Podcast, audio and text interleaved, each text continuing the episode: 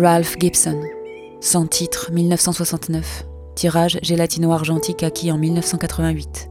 Né à Los Angeles, aux États-Unis en 1939, Ralph Gibson vit à New York. Lorsque Ralph Gibson publie son premier livre, The Somnambulist, en 1970, cela fait trois ans que la maquette est prête.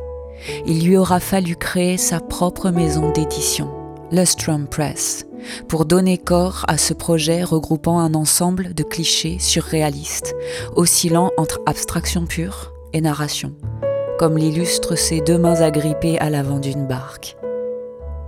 Premier volet de sa Black Trilogy, suivi de Déjà Vu en 1973, puis de Days at Sea en 1974, de Somnambulist rencontre à sa sortie un franc succès critique et commercial.